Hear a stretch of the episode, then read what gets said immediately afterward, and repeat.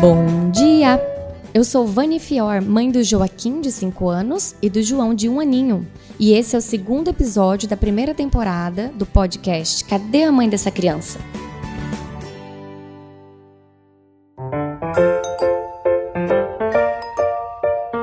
No primeiro episódio, falamos sobre culpa. O tema do episódio de hoje é julgamento. Porque não basta a culpa que nós colocamos em nós mesmas, ainda temos que conviver com a culpa que os outros nos colocam. Toda mãe convive com julgamentos o tempo todo. Parece que todo mundo sabe cuidar do nosso filho melhor do que nós mesmas.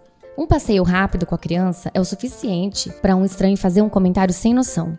Esses dias eu estava passeando com o bebê João no colo e uma moça que estava limpando o lugar parou para falar com ele. O João, todo simpático, abriu um sorrisão e a moça falou: Ô, oh, neném lindo, mamãe tá segurando você todo torto, né? Em 15 segundos de interação, a pessoa conseguiu emitir um julgamento sem dirigir a palavra a mim. Os julgamentos vêm de muitas maneiras. Às vezes são críticas diretas, mas quase sempre estão disfarçados de conselhos ou palpites aparentemente inocentes. Pedi para as minhas amigas mães me mandarem os julgamentos disfarçados que elas mais ouvem, e o resultado foi uma grande rodada de desabafos. Nossa, sua filha ainda desse tamanho, ainda chupa chupeta e mama mamadeira. Olha, os meus com dois anos eu já tirei chupeta, mamadeira, não chupava mais nada. Vai ficar com filho só. Filho único é mimado. Quem tem um não tem nenhum não deixa a irmã pegar, porque eu conheço um caso que a irmã pegou, quebrou o braço, a perna do bebê, então não pode deixar a irmã mais velha pegar. Fabinha tem que dar de comer pra esse menino pra ver se ele engorda. Não é normal esse menino magro desse jeito. Nossa, seu filho dorme na cama, no meio de vocês. Ah, isso não é saudável. Isso não é bom pro casamento. Isso aí vai acabar com o sono da criança. Você pode matar a criança. Colchão no chão! Ai, que 10 a ideia! Pena que tem friagem, né? Pode passar barata, né? Ah, já voltou a trabalhar? Vai deixar com babá? Meu Deus, que perigo. Nossa, tanto caso de babá que mata criança, que maltrata. Assim? Não pode chupar um pirulito? Bebê já sabe segurar. Ah, não, meus filhos chuparam pirulito, comeram miojo, tomaram Coca-Cola, tudo antes de um ano e ninguém morreu, tá todo mundo vivo. Ah, que frescura! Ai, deixa essa criança chorar um pouco. Se você toda hora que ele chorar, você decora, ele vai ficar mal acostumado. Se você der peito toda hora, ele vai ficar mal acostumado, mãe. Duvida até quando essa menina vai ficar sem beber refrigerante. Quero ver. Meus filhos bebiam de tudo e não morreu até agora. Ah, não tá em pedaço grande demais, vai engasgar, vai passar mal. Às vezes um choro é fome, que você já sabe, tá ali prestes a preparar o mamar. Aí vem um e fala: Ai, será que não tá com dor de ouvido?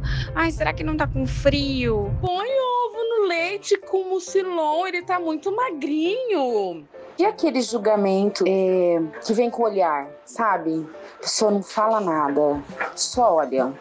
Sabe aquele olhar assim, ou dos pés à cabeça, ou porque você tá comendo, ou porque você tá dando, ou porque a criança tá no chão, ou porque tá no peito, ou porque você tá mostrando os peitos em público, né? Porque amamentar é fazer topless.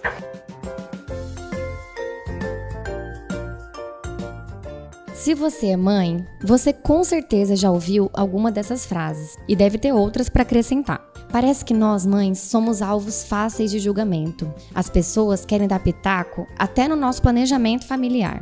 Minha amiga Ellen, mãe do Pedro Miguel, da Maria Clara e da Maria Júlia, falou um pouco sobre os julgamentos que sofreu quando anunciou que estava grávida do seu terceiro filho. Falar de julgamentos, pra gente que é mãe, é a mesma coisa que falar de fralda, de trocar menino, de caca de nariz, de remédio. É algo que corriqueiramente acontece nas nossas vidas.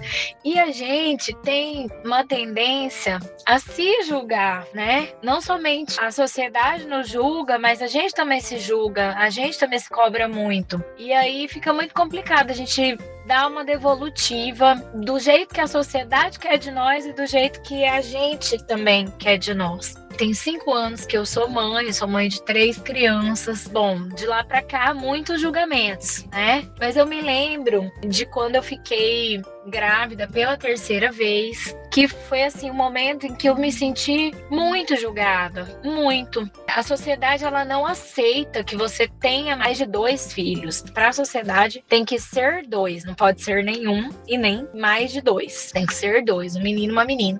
Então quando eu engravidei de novo e pertinho, nossa, as pessoas chocaram assim de uma maneira, né, daquele jeito. E aí eu me lembro que um colega chegou para mim e falou assim: Nossa, mas para você é fácil, né? Você tem condições. Eu fiquei pensando, gente, como assim? Será que eu sou milionária? Nossa, fiquei só refletindo. E aí teve um outro, ai, porque não tem televisão na sua casa? Aí eu aprendi a responder. Mas claro que antes de eu aprender a responder, eu fiquei muito triste. Eu fiquei pensando se eu realmente tinha que justificar minha vida para todo mundo. E aí depois de muito pensar, eu cheguei à conclusão de que ninguém tinha nada a ver com a minha vida. E que no fim das contas, ninguém ia lá perder a madrugada junto comigo. Era só eu e o meu esposo. E a gente que teria que encarar todas essas coisas, todas essas dificuldades que vinham de um terceiro filho próximo de um segundo, próximo do primeiro, porque foi isso que aconteceu lá em casa. Então, eu aprendi a responder. Então, quando vinham me falar sobre televisão, eu falava assim: é, lá em casa tem, mas pelo jeito ela não é contraceptiva. Outra coisa que eu respondia também, as pessoas iam falar dessa questão da condição, eu falava realmente, eu sou rica, não tenho para quem deixar minha herança, e aí eu preciso fazer filhos para poder para eu poder deixar minha herança. E por fim, uma resposta que eu aprendi desde o meu primeiro filho é aquela coisa, né? A pessoa vem te dar um palpite, ela pode até vir te dar, mas ela tem que trazer minimamente um pacote de fralda para que esse palpite seja sequer escutado. Então é isso. Essas respostas são muito boas. A gente fica querendo ser educada, mas às vezes tem que ser sem noção com quem tá sendo sem noção com a gente também, né? Isso pode ser bem libertador. Mas, mesmo que a gente aprenda a responder, a gente se pega muitas vezes se importando demais com o que os outros pensam da gente. A gente quer passar a imagem de melhor mãe do mundo e às vezes se pega justificando com pessoas que não têm nada a ver com isso. Há uns tempos atrás, minha amiga Luana postou uma foto muito lindinha da filha dela, Luísa, no Stories, com uma legenda mais ou menos assim: tirando um cochilo na cama da mamãe. Logo depois, ela postou outra foto explicando que a Luísa não dorme com ela, que dorme no berço dela, que estava tirando um cochilo na cama da mamãe. O meu coração até apertou, porque eu sabia exatamente o que ela estava sentindo. Eu já tinha feito muito aquilo, me justificado com pessoas que não têm nada a ver com a minha vida. Mandei uma mensagem para ela na hora. Miga, você não precisa se explicar para ninguém. Ninguém tem nada a ver com isso. Bom, eu pedi para Luana explicar aqui um pouquinho por que ela acha que a gente se preocupa tanto com a imagem de mãe que a gente passa para o mundo. Quando a gente decide ser mãe, é, a gente começa a construir na cabeça uma figura materna. Com a vivência com família e amigos que têm filhos, a gente começa a observar em volta o que, você acha certo, o que, que você né, não concorda tanto. E aí você começa a montar como você vai ser quando você for mãe. E até aí, parece que tá tudo bem. Bom, eu vou ser assim, eu vou fazer assim, e pronto. Mas quando o bebê nasce, nasce uma insegurança muito grande. Parece que você desaprende tudo que você leu. Você esquece tudo que as pessoas te aconselharam. E você fica perdido e você fica inseguro das decisões que você está tomando, se são realmente as melhores decisões para o seu filho. Porque, querendo ou não, o filho é o maior projeto de vida que a gente tem. A gente quer acertar o tempo todo, a gente quer acertar 100%. E aí, esse medo de errar faz a gente ficar com muita insegurança. E aí que vem determinado grupo de pessoas, assim como a gente tem pessoas que são radicais, intolerantes na política, no esporte ou na religião, a gente, infelizmente, por incrível que pareça, a gente também tem esse grupo de pessoas na maternidade. Então são pessoas que apontam, né, que julgam, que criticam a sua decisão sem saber a sua vida. Isso acontece às vezes com o vizinho, com alguém do seu trabalho, mas principalmente na rede social, porque quando a gente torna mãe, a gente começa a seguir é, pediatras, né, rede social de psicólogos, nutricionistas e de outras mães também, né, pra gente também não se sentir tão isolado às vezes no mundo, né. E aí a gente começa a perceber isso, quantas pessoas apontam e julgam sem saber a sua história ou suas condições, ou se aquilo é o que você realmente acha que é melhor pro seu filho. E eu acho que você já tá vivendo um momento de insegurança, sabe? Sem saber ao certo o que fazer, como fazer. E aí quando você se depara com esse tipo de pessoa, isso te traz mais insegurança ainda. Então o que que acontece? Eu às vezes posto alguma coisa na rede social e fico realmente com medo de o que que vão achar, será que vão pensar que eu tô fazendo isso, mas a, a foto não é isso, é aquilo. Será que eles vão interpretar certo? Aí vem o medo do julgamento. E eu acho que esse medo de julgamento, ou do que as pessoas vão pensar, eu acho que é uma coisa muito interna nossa, da necessidade que a gente tem, da vontade que a gente tem de acertar o tempo todo, porque a gente quer o melhor para nosso filho. Então, a gente quer acertar e a gente quer mostrar para as pessoas que a gente está acertando. E aí a gente fica com medo de estar tá é, mostrando uma coisa a pessoa entendendo outra, e aí você se acha na obrigação de dar explicação. Às vezes nem a pessoa quer saber da sua explicação. É muito engraçado isso. Mas eu acho que isso é uma coisa muito interna nossa, assim. Não é necessário, mas é meio automático. Acho que a Luana conseguiu explicar muito bem de onde vem nosso medo de julgamentos. Já ouviu aquela frase: Eu era uma mãe perfeita antes de ter filhos? É isso. A maternidade vem junto com o cuspe que cai na testa, sabe? A gente vai morder a língua, isso é fato. Então, aqui é importante complementar um pouquinho o que a Lu falou. Tem sim as xiitas da maternidade, a patrulha da chupeta, as fiscais de amamentação, a turma da falta de laço, gente que adota uma bandeira e faz questão de encher o saco de quem pensa diferente. Mas essas pessoas a gente releva, elas são a exceção. O maior problema é que o julgador está muito mais próximo. O julgador é você e sou eu. A gente se importa tanto porque também está do outro lado. A gente já julgou um monte e ainda julga um monte. Mesmo depois de ser mãe, parece que a gente esquece o tanto que é chato ver os outros tirando conclusão sobre nossa vida e continuamos fazendo o mesmo com os outros.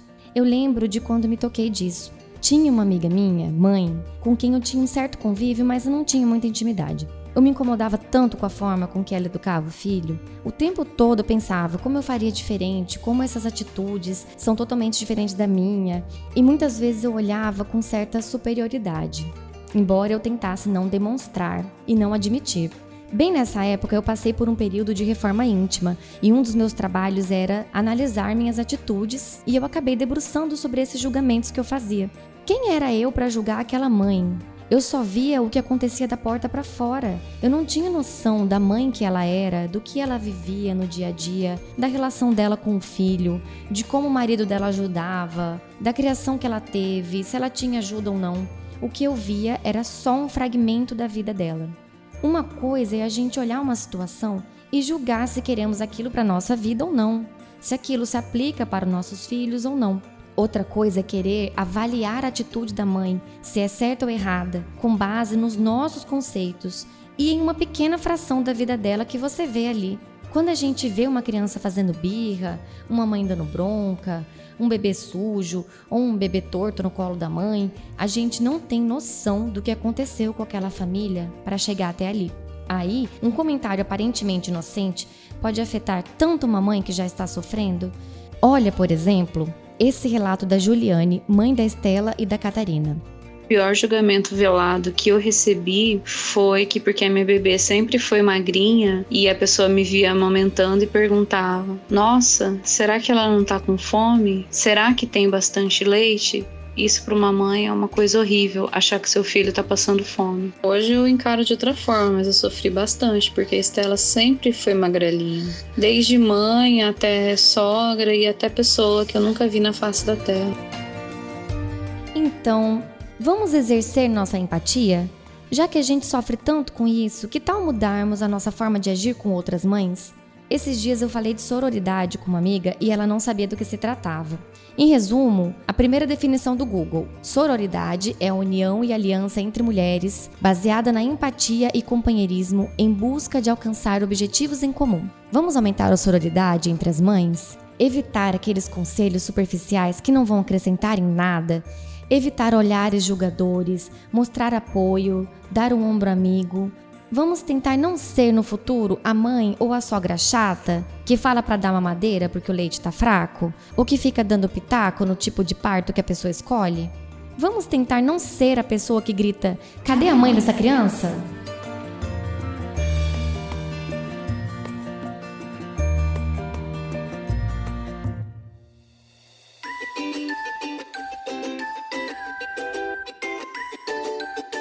É isso, gente. Esse foi nosso segundo episódio. Se vocês têm alguma sugestão de tema, crítica ou elogio, podem mandar um e-mail para cadeamãepodcast@gmail.com ou pode falar comigo nas redes sociais. Em qualquer uma eu sou @vanifior. Mandem também perguntas, porque em breve eu vou conversar com especialistas sobre os assuntos que tratamos aqui e seria ótimo poder tirar suas dúvidas. Agora deixa eu ir, porque tem um monte de brinquedo no chão para eu catar. Tchau!